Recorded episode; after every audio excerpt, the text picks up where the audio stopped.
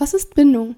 Was hat es mit diesen Bindungstypen auf sich und wie beeinflussen sie unser Leben? Herzlich willkommen zu deiner Prise Psychologie mit den Psychologen Stefanie Rietzler und Fabian Grolimund. Ich bin Lara Kreicher, Psychologiestudentin und löchere die beiden in diesem Podcast mit meinen und euren Fragen. Erzählt doch mal, was können wir uns unter Bindung vorstellen? John Bowlby, ein britischer Psychoanalytiker, der heute als einer der Urväter der Bindungsforschung bezeichnet wird, meint, dass Bindung ein gefühlsgetragenes Band versteht, das eine Person zu einer anderen Person knüpft mit der Zeit und das eben über einen längeren Zeitraum bestehen bleiben kann. Und Bindung besteht eigentlich immer aus zwei Seiten. Das ist einmal das sogenannte Bonding. Das heißt, die Bindung der Eltern an ihr Kind. Also die Eltern, die geben Schutz, die geben Sicherheit, die bieten dem Kind einen guten Rahmen. Und auf der anderen Seite haben wir das Attachment. Das Attachment wäre sozusagen die Bindung des Kindes an die Bezugsperson. Das Kind das sucht Sicherheit, Schutz, sucht Ansprache bei seinen Eltern. John Bowlby hat eine recht ausführliche Bindungstheorie auch aufgestellt ausgehend von seinen Beobachtungen, dass der Säugling, wenn er auf die Welt kommt, sehr hilflos ist. Also er kann sich noch nicht selber versorgen. Er ist darauf angewiesen, dass da eine Bezugsperson ist, die ihn versorgt, die stillt, die mit ihm spricht, die Körperkontakt aufnimmt, die Schutz und Sicherheit bietet. Und davon ausgehend meinte er, dass der Säugling eben vor allem im ersten Lebensjahr eine ganz besondere emotionale Bindung aufbaut, zumindest einer wichtigen Bezugsperson. Die wird mit der Zeit zu seinem, er sagt, sicheren emotionalen Hafen, das heißt zu einem Raum, bei dem das Kind immer wieder andocken kann, Sicherheit bekommt, auftanken kann auch. Und er ging davon aus, dass wenn Kinder eben Angst haben oder sich unsicher fühlen oder eben auch von diesen ersten Bezugspersonen getrennt werden, dann wird ihr Bindungsbedürfnis aktiviert. Das heißt, sie werden unruhig, es geht ihnen schlecht und dann brauchen sie eben genau wieder diesen Kontakt, diese Rückversicherung, diese emotionale Nähe. Wovon hängt es dann ab, ob ein Kind eine gute Bindung aufbauen kann? Von ihren ersten Bezugspersonen. Und dort wollte man natürlich sehr lange auch wissen, was beeinflusst denn diese Bindung? Also woher kommt es, dass eine Bindung gut oder schlecht ist? Da kommen wir später dann auch noch drauf, was denn gut in Anführungszeichen oder schlecht heißt. Und ein ganz zentraler Faktor, den man dort immer wieder in Studien gesehen hat, ist die elterliche Feinfühligkeit.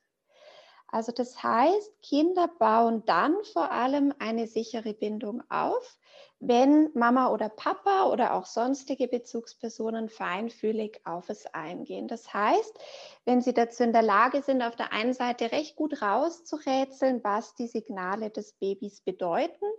Also wenn ich jetzt beispielsweise einen Säugling vor mir habe und der dreht schon so suchend den Kopf und fängt vielleicht an, sogar leicht zu schmatzen, dann würde ich jetzt als feinfühlige Mama oder feinfühliger Papa aller spätestens merken, das ist das Signal, dass das Baby Hunger hat, trinken möchte, dass ich das dann auch wahrnehmen und interpretieren kann. Aha, Hunger haben heißt, der Säugling, der braucht jetzt Nahrung, das heißt, er möchte jetzt gestillt oder gefüttert werden und dass ich dazu in der Lage bin, relativ prompt darauf zu reagieren. Das heißt, dass ich das Kind nicht schreien lasse, bis es völlig erschöpft ist, sondern dass ich wirklich ganz früh diese Signale wahrnehme, interpretiere und dann darauf reagiere.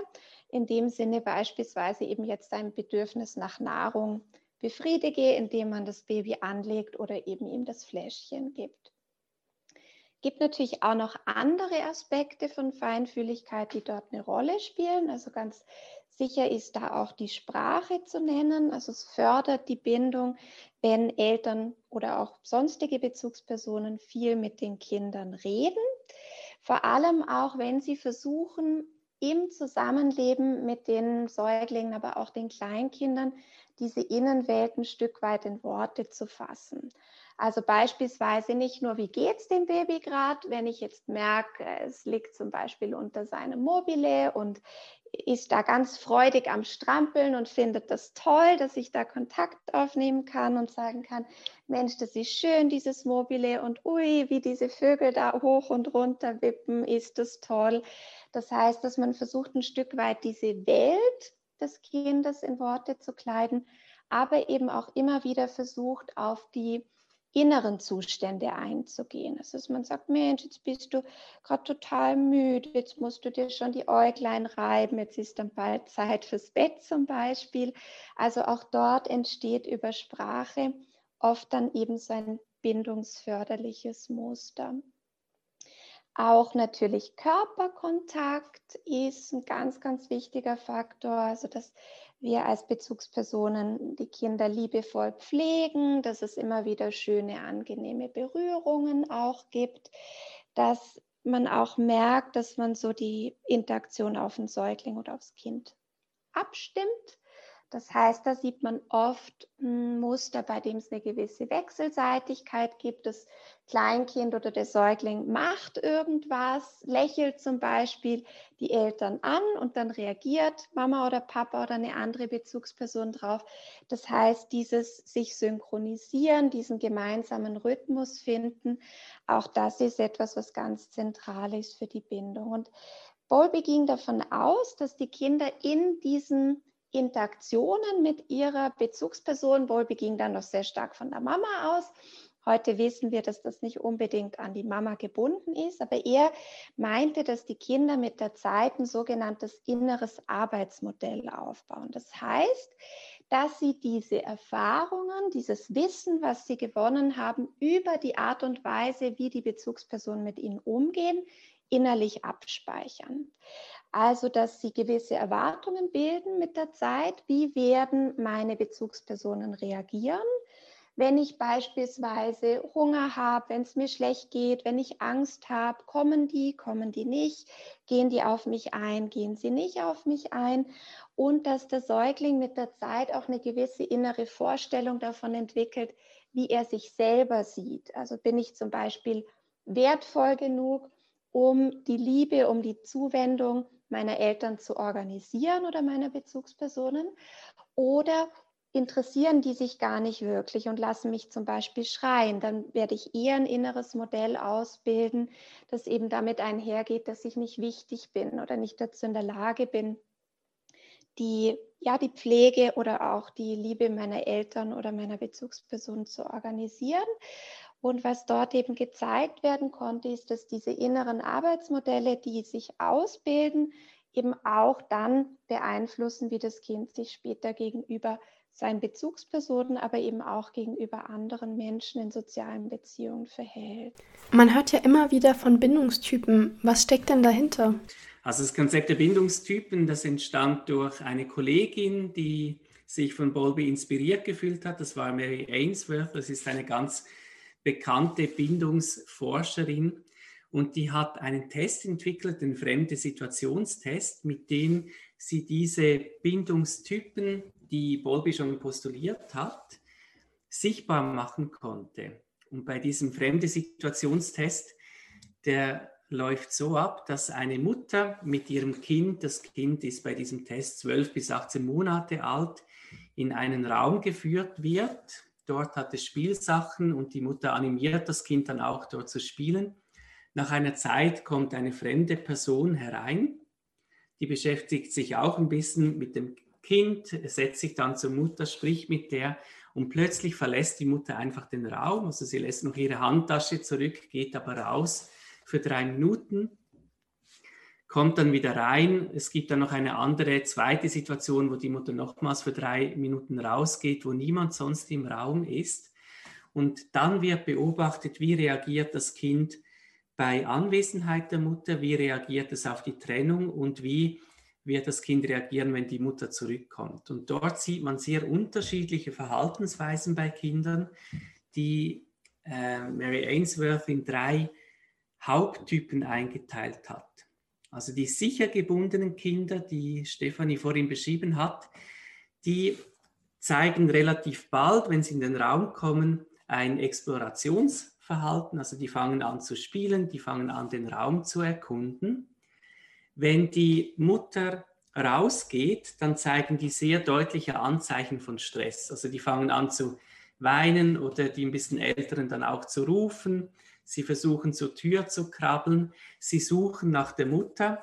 Und man konnte auch zeigen dann später, dass der Cortisolspiegel stark erhöht ist, also dass diese Kinder deutlich gestresst sind.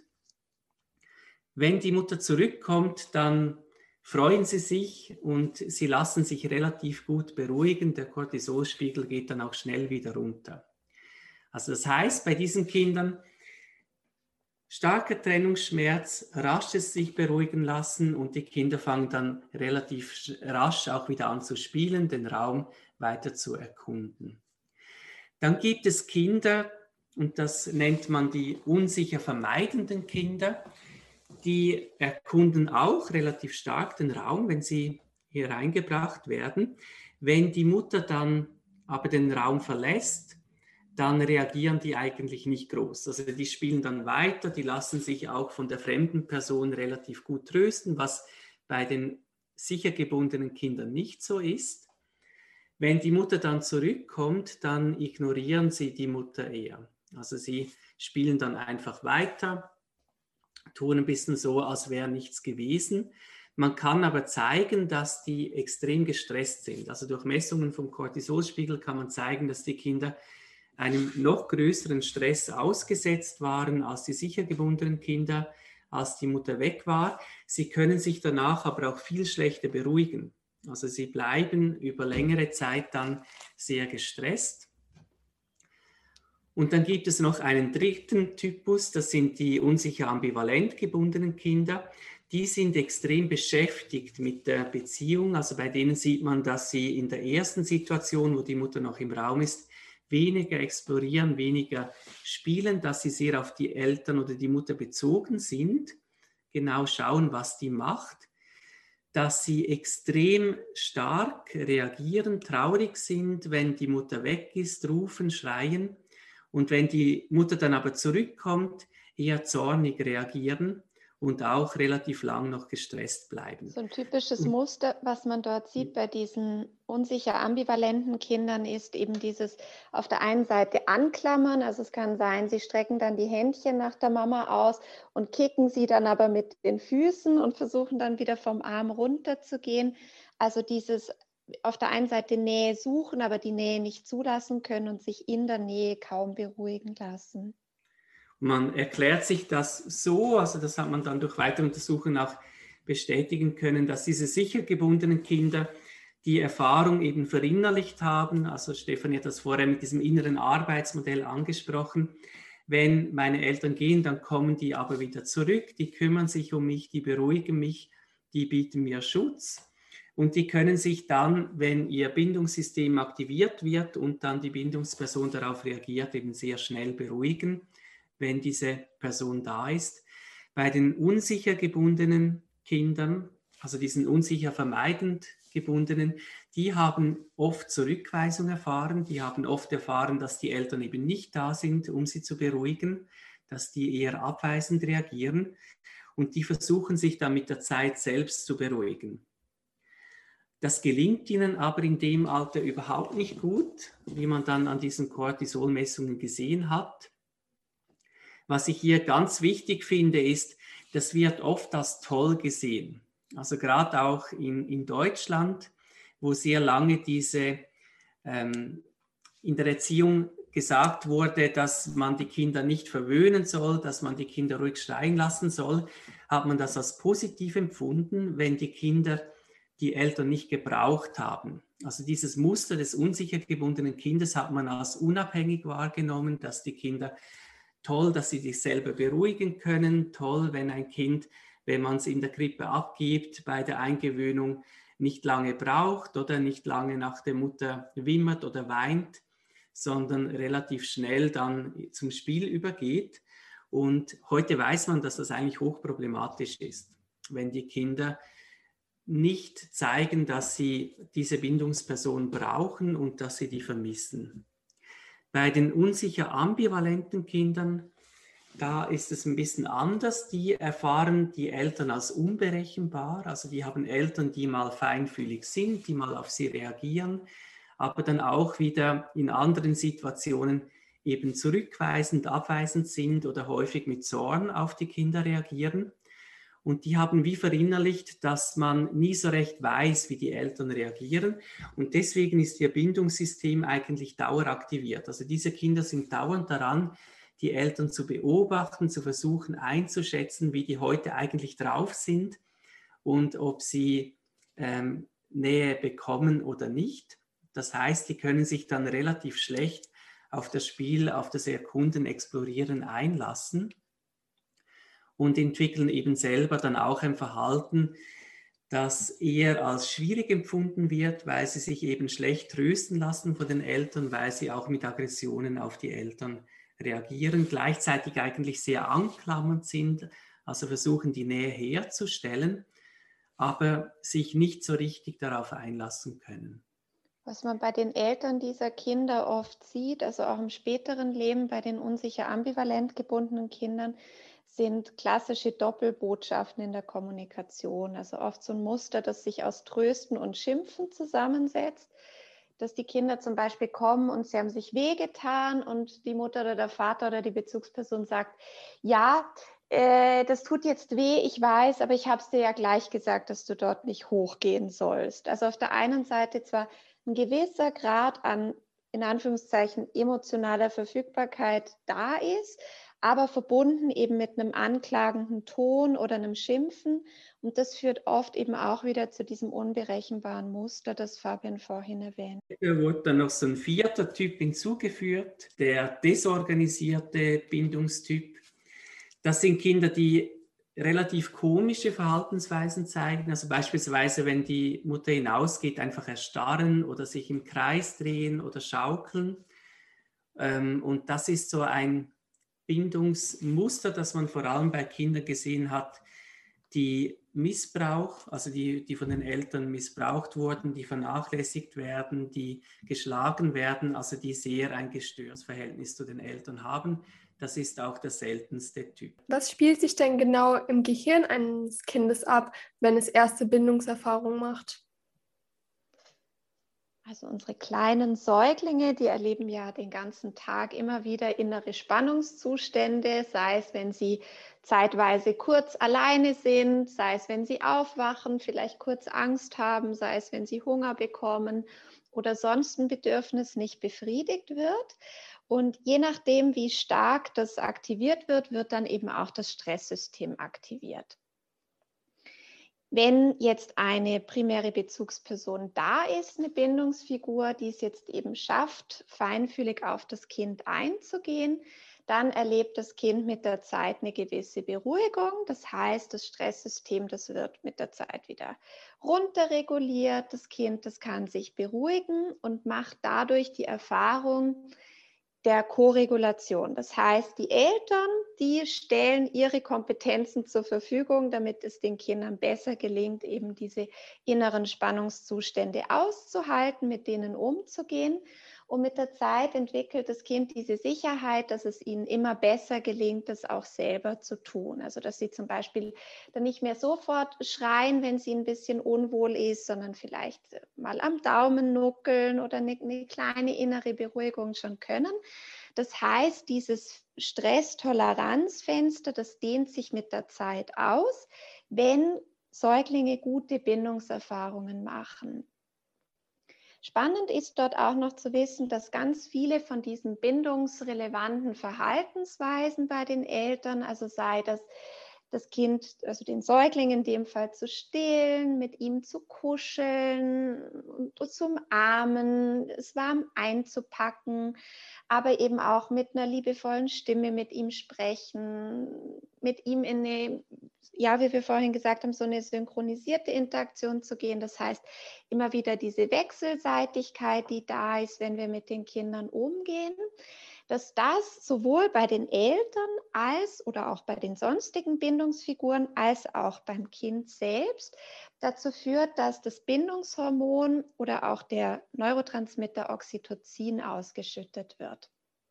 Und beim Oxytocin ist es eben ganz spannend zu wissen, dass der auch auf unser Stresssystem wirkt. Das heißt, der kann ein Stück weit unsere Stressreaktion abdämpfen, Und der wirkt nicht nur auf das generelle Stresssystem, sondern eben auch auf ein ganz wichtiges Zentrum, die sogenannte Amygdala. Das ist der Ort, an dem vor allem Aktivität da ist, wenn wir Angst haben, wenn wir uns bedroht fühlen. Das heißt, das Oxytocin, das kann diese Amygdala-Aktivität runterbremsen, damit das Kind eben aus diesem Stress, aus dieser Angst schneller und besser wieder herausfindet. Und da sieht man auch ganz viele Effekte von dieser Oxytocin-Ausschüttung dann auf der körperlichen Ebene, also dass beispielsweise Entzündungen schneller zurückgehen, dass sowohl Kinder als auch Erwachsene weniger Schmerz empfinden, wenn eben das Oxytocin ausgeschüttet wird. Auf der anderen Seite gelingt aber auch Lernen wieder besser, weil Oxytocin auch die Wachstumsfaktoren bei uns im Gehirn stimulieren kann. Aber Oxytocin wirkt auch als sogenannter sozialer Kleister. Das heißt, man kann zeigen, dass bei einer erhöhten Oxytocinausschüttung eben auch die Empathie, das Vertrauen verbessert wird und man mit der Zeit weniger zu sozialer Ängstlichkeit auch neigt. Und hier eben auch vielleicht noch spannend zu wissen, das Oxytocin, das wirkt auch auf unser Belohnungssystem. Also Indirekt über eine Verbindung zu unserem Vorderhirn stimuliert es die Freisetzung von Dopamin im Nucleus accumbens. Das ist so ein Teil unseres Belohnungszentrums. Und wenn unser Nucleus accumbens feuert und uns mit Dopamin überflutet, dann empfinden wir Glücksgefühle, dann ist es uns wohl, dann empfinden wir ja diese Situation als belohnend, als schön. Und gerade dieses Gefühl von Belohnung, Wohlsein, angenommen sein, das fördert dann eben auch wieder weiter diesen Aufbau von positiven Beziehungen. Das heißt, da sieht man eine sehr schöne Rückkoppelung auch, dass die Kinder merken dürfen in der Interaktion mit meinen Bezugspersonen, wenn die feinfühlig auf mich reagieren, dann steigt der Stress, die Anspannung, all das, was bei mir innerlich gerade passiert, nicht ins Unermessliche, sondern über diese Regulation mit meinen Eltern gelingt es mir eben auch wieder in einen guten, entspannten Zustand hineinzukommen. Und das wäre eigentlich mit der Zeit dieser Vorläufer, dass es den Kindern nach und nach immer besser dann auch gelingt, im Kindesalter, Jugendalter, Erwachsenenalter sich selber zu regulieren und diese inneren Spannungszustände positiv zu beeinflussen. Welchen Vorhersagewert hat der Bindungsstil für die spätere Entwicklung? Einen relativ großen. Also man kann zeigen, dass sicher gebundene Kinder ähm, eine viel geringere Wahrscheinlichkeit haben, psychische Störungen zu entwickeln. Oder umgekehrt, dass eben bei Kindern, Jugendlichen, die psychische Störungen haben, diese anderen Bindungstypen sehr viel häufiger vertreten sind. Jetzt ist das nicht so eine äh, klare Kausalität, die man dort hat, sondern Stefanie hat vieles schon angesprochen. Wenn Kinder eine sichere Bindung haben, dann lernen sie über diese Koregulation ihre Emotionen besser zu regulieren. Das heißt, sie sind ihren Gefühlen weniger ausgeliefert, sie sind kompetenter im Umgang mit Angst, Wut, ähm, mit solchen Gefühlszuständen. Sie können sich selber besser beruhigen und sie sind weniger gestresst. Ein anderer wichtiger Faktor, den auch Stefanie schon angesprochen hat, ist die Selbstwirksamkeit. Also Kinder, die in einer sicheren Beziehung sind mit feinfühligen Erwachsenen, die sich um sie kümmern, die machen die Erfahrung, ich kann etwas bewirken, ich kann meine Umwelt beeinflussen während Kinder, die das nicht erleben, sich eher hilflos fühlen, einen Kontrollverlust erleben und dann auch eher seine erlernte Hilflosigkeit entwickeln. Also beispielsweise, dass sie glauben, dass sie unangenehme Situationen, schlimme Situationen nicht beeinflussen können, dass sie wenig Möglichkeiten haben, in ihrer Umwelt etwas zu bewirken. So ein dritter Faktor, den auch Stefanie schon erwähnt hat, Kinder, die sicher gebunden sind, erleben sich in der Beziehung als wertvoll. Das heißt, sie machen die Erfahrung, ich als Mensch, als Kind bin es wert, dass man sich um mich kümmert, ich werde gesehen, ich werde geschätzt, geliebt und sie entwickeln dadurch ein besseres Selbstwertgefühl. Und all diese Dinge, also eine nicht gut ausgebildete Emotionsregulation, ein niedriges Selbstwertgefühl und eine geringe Selbstwirksamkeit. Das sind alles Punkte oder das sind alles ähm, Variablen, die eben dazu führen, dass Kinder eher eine Störung entwickeln. Oder wir können umgekehrt sagen, wenn Kinder diese Kompetenzen erwerben, wenn sie sich als Selbstwirksamkeit, äh, als selbstwirksam, als wertvoll empfinden und ihre Gefühle regulieren können, dann wird es sehr viel unwahrscheinlicher, dass sie dann in Stresssituationen oder in Belastungssituationen eine psychische Störung entwickeln. Kann man dies denn sozusagen als Vorhersage einschätzen, so wie einmal unsicher gebunden, immer unsicher gebunden? Kinder müssen nicht einen einzigen Bindungstypen haben, sondern je nach Bezugsperson kann der variieren. Also ich könnte beispielsweise als Kind eine sichere Bindung zum Vater haben und eine unsicher vermeidende zur Mutter oder umgekehrt. Was sich zeigen lässt in verschiedenen Studien ist, dass die Bindungsmuster relativ stabil sind. Also in einer Untersuchung konnte man zum Beispiel zeigen, dass über 20 Jahre hinweg 72 Prozent der Menschen immer noch dasselbe Bindungsmuster haben, was sie als Kind hatten. Aber das zeigt auch, dass bestimmte Veränderungen möglich sind. Also gerade auch wenn wir im Jugend- und jungen Erwachsenenalter neue Beziehungserfahrungen machen, beispielsweise in der Partnerschaft, dann kann das so einen korrigierenden Effekt haben, dass sich da auch noch mal etwas in diesen Bindungsmustern tut. Oder eben auch gerade wenn Erwachsene im Zuge der Therapie bestimmte Bindungstraumata aufarbeiten können, die therapeutische Beziehung als sicheren Hafen erleben und dort eben über die, wir haben über die Koregulation gesprochen, über die Koregulation einer Therapeutin oder eines Therapeuten diese Eigenregulation lernen können, dann lässt sich eben auch Bindungsstil oder Bindungsmuster ein Stück weit verändern. Wir haben ja bisher insbesondere über Bindung im Kindesalter gesprochen. Wie sieht es denn im Erwachsenenalter aus? Ist es dort immer noch ein wichtiges Konzept? Was für eine Rolle spielt denn Bindung in einer Partnerschaft bzw. in unseren sozialen Beziehungen? Also das wurde auch erfasst mit dem Adult Attachment Interview. Das ist ein Fragebogen, kann man das erfassen und man sieht dort diese ähnlichen Bindungsmuster auch im Erwachsenenalter. Also man kann die ein Stück weit zuordnen und man kann auch dort zeigen, dass das große Auswirkungen hat darauf, wie Beziehungen und Bindungen gelebt werden. Also beispielsweise in Freundschaften, vor allem aber auch in der Partnerschaft und dann bei den eigenen Kindern. Also beispielsweise Menschen, die sehr unsicher vermeidend gebunden sind, die haben auch später eher Mühe, sich auf Bindungen einzulassen. Sie haben ein inneres Arbeitsmodell aufgebaut, das ihnen sagt, dass Bindungen unsicher sind, dass man verletzt werden kann, wenn man sich bindet, dass man verlassen werden kann und dass es eigentlich besser ist, gar nicht so wirklich tiefe Verbindungen zu anderen Menschen einzugehen. Das heißt, das kann dann wirklich so eine Angst vor Bindung auch auslösen, dass man versucht, immer unabhängig zu bleiben, ja, nicht irgendwie in Gefahr zu geraten, dass man so tief mit einem anderen Menschen verbunden ist, dass der einen verletzen könnte. Aber dadurch können natürlich auch diese positiven Aspekte wie die Nähe, die Unterstützung durch andere nie im gleichen Ausmaß erfahren werden. Das Problem ist, dass Menschen mit solchen Bindungsmustern natürlich auch sehr viele Verhaltensweisen dann zeigen, die das viel wahrscheinlicher machen. Also wenn ich natürlich in Beziehungen immer Misstrauen anzeige, immer das Gefühl habe, ich werde ja sowieso enttäuscht und zum Beispiel daraus äh, so ein Verhalten zeige, dass ich den Partner immer teste, immer auf der Lauer liege, ob er irgendwelche Anzeichen davon zeigt, ob er irgendwelche Fehler machen könnte, mich verletzen will, dann wird das natürlich auch sehr viel anstrengender für die Partnerin oder den Partner in dieser Beziehung zu bleiben und eine Trennung oder Verletzungen viel wahrscheinlicher, was dann wieder diese Bindungsmodelle bestätigt.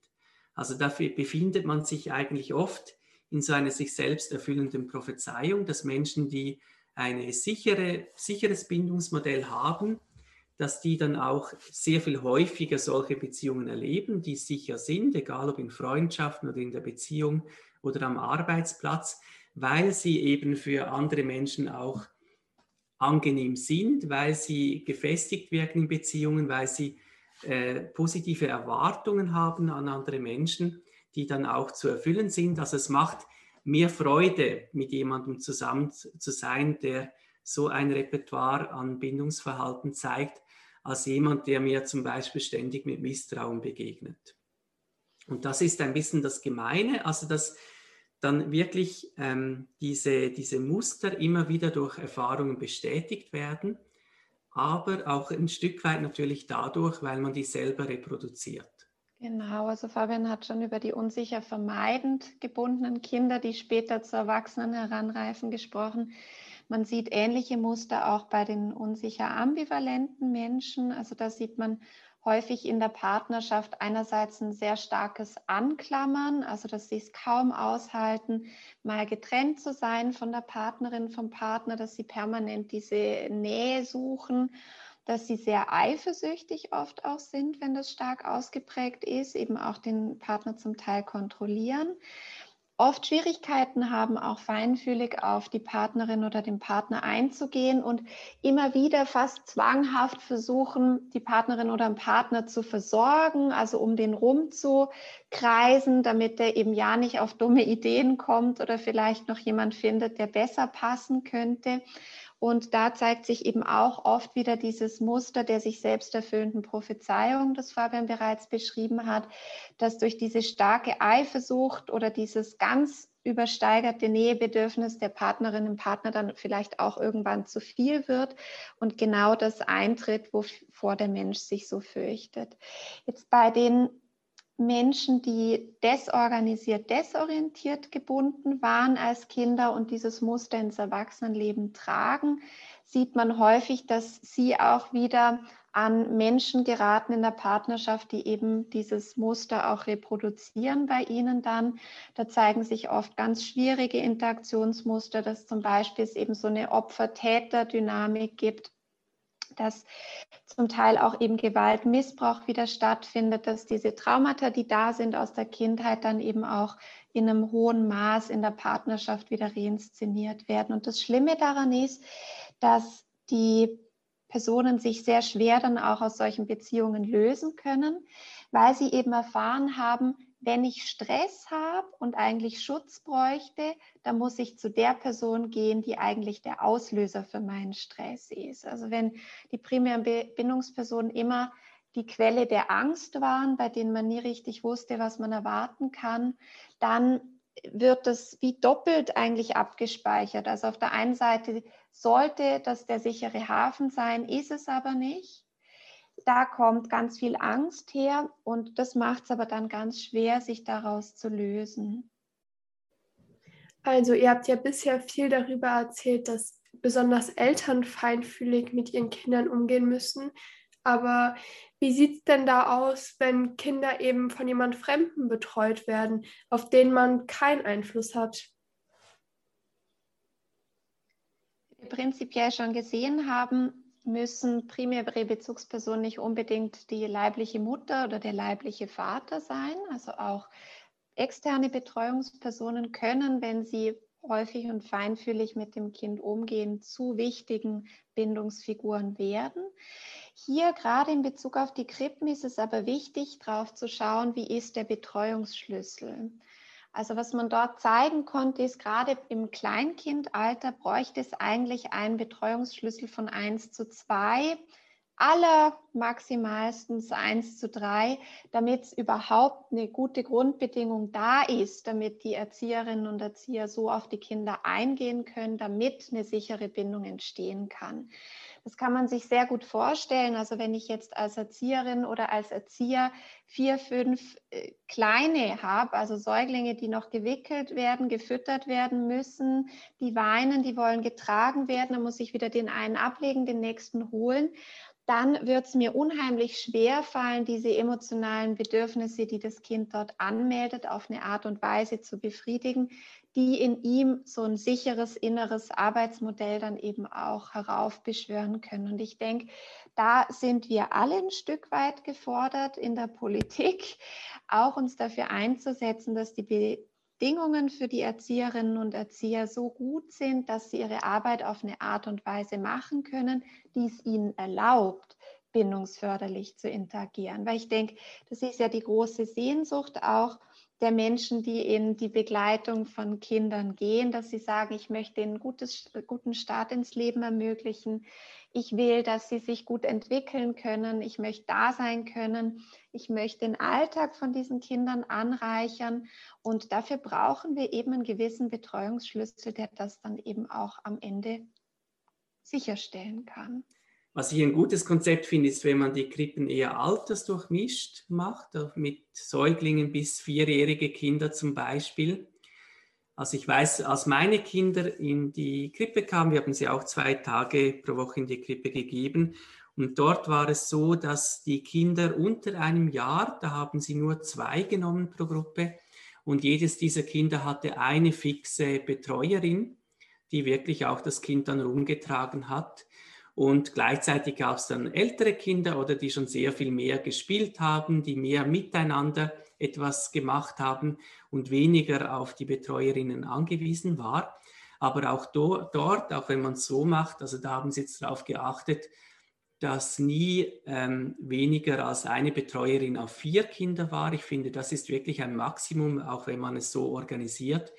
Und wir sehen leider häufig, dass dieser Betreuungsschlüssel dass der überschritten wird, also dass es fünf, sechs Kinder sind pro Betreuerin, weil es zu wenig Plätze hat, weil zu wenig Personal ausgebildet wurde, weil zu wenig Geld da ist. Und wie Stefanie gesagt hat, also das wäre in unserer aller Zukunft, wäre das unheimlich wichtig, dass diese Situation verbessert wird, dass es gute Betreuungsplätze gibt, dass dieser Schlüssel klein gehalten wird, das wird auch Kosten sparen, die man sonst später hat, wenn man das nicht gut macht und wenn dann viele Kinder auch Bindungsprobleme entwickeln.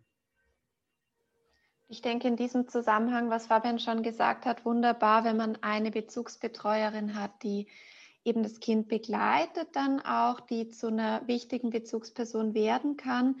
Und in dem Zusammenhang ist es sicherlich auch wichtig für die Bindung, dass die Eingewöhnung gut abläuft. Also dass das Kind dort Zeit hat, die Bezugsbetreuerin oder den Bezugsbetreuer kennenzulernen, dass eine Begleitung da ist durch die Eltern, dass man das Kind nicht einfach abgeben muss und man den Eindruck hat, ja, die Mutter, der Vater, der kann sich einfach schlecht trennen, wenn das Kind am Anfang weint, sondern dass man dort wirklich mit einem kleinen Teil anfängt und das Kind merken darf, das ist hier ein Ort, an dem ich sicher bin, meine Eltern, die kommen wieder und dann haben wir es wieder gut miteinander, dass das Kind auch spüren darf, meine Eltern vertrauen der Erzieherin, vertrauen dem Erzieher und dass es so einen fließenden Übergang geben darf zwischen der Betreuung zu Hause und der Betreuung innerhalb der Krippe und dass man nicht den Eindruck hat, das passiert im Normalfall auch nicht, aber dass man nicht den Eindruck hat, das muss jetzt so ein Kaltstart sein, diese Eingewöhnung, die muss jetzt innerhalb von wenigen Tagen abgeschlossen sein, weil das Programm läuft ja weiter. Aber ich denke, da machen die allermeisten Erzieherinnen und Erzieher wirklich auch tolle Arbeit und versuchen das so zu organisieren, dass die Kinder einen guten Start haben können in der Krippe, sofern es eben auch die Rahmenbedingungen zulassen. Was eher manchmal schwierig ist, ähm, zum Teil gibt es auch Kinder, die am Anfang wenig Schwierigkeiten haben, sich abzulösen, aber plötzlich zum Beispiel vier Monate, ein halbes Jahr später starke Trennungsanzeichen ähm, zeigen. Und da finde ich es zum Teil eher dann schwierig, dass die Erzieherinnen das sehen, dass das passieren kann und dass es dann vielleicht wirklich wichtig wäre, dass der Vater, die Mutter nochmal eine Phase in der Krippe auch wirklich anwesend sein darf und man diese äh, Trennungssituation für das Kind nochmal erleichtert. Also dort mhm. ist dann zum Teil eher der Anspruch, jetzt ist doch diese Phase durch oder jetzt wollen wir nicht nochmal auf das eingehen müssen. Wenn ich mit Fachpersonen spreche, die in diesem Bereich der Bindung unterwegs sind, dann erzählen die häufig, dass das bei den unsicher vermeidend gebundenen Kindern besonders häufig vorkommt. Also dass man Eindruck hat, da verläuft die in Anführungszeichen Trennung vom Elternhaus für die Krippe ganz unproblematisch. Das Kind geht rein, es spielt, es macht und tut. Man hat den Eindruck, alles klappt super. Und dann nach ein paar Wochen kommt dann der große Zusammenbruch und die Kinder geraten in einen ganz, ganz großen Stress, wo man aber auch wieder davon ausgehen kann, dass eben diese dieser hohe innere Stress, der sich nach außen hin nicht zeigt, was Fabian gesagt hat, irgendwann so groß wird, dass dann dieses System zusammenklappt und das Kind dann eben auch nach außen hin zeigt, dass es alleine so nicht zurechtkommt. Sonst können es natürlich auch andere Gründe sein. Gerade wenn Kinder sehr früh in die Krippe gegeben werden, mit zwei, drei Monaten, kann es sein, dass erst mit dieser Phase des Fremdelns oder dass es dort dann schwieriger wird, das Kind mehr Mühe hat, sich abzulösen. Und es können natürlich auch immer Faktoren zu Hause sein. Also wenn zu Hause im Moment viel Unruhe ist, wenn die Eltern weniger verfügbar sind, mit sich selber beschäftigt, dann kann es sein, dass es für das Kind sehr viel schwieriger wieder wird, in die Krippe zu gehen oder dass beim Kind einfach gewisse vielleicht Wachstumsschübe, Prozesse anstehen und das Kind weniger gut darin ist, diesen Stress zu bewältigen, den auch die Krippe mit sich bringt.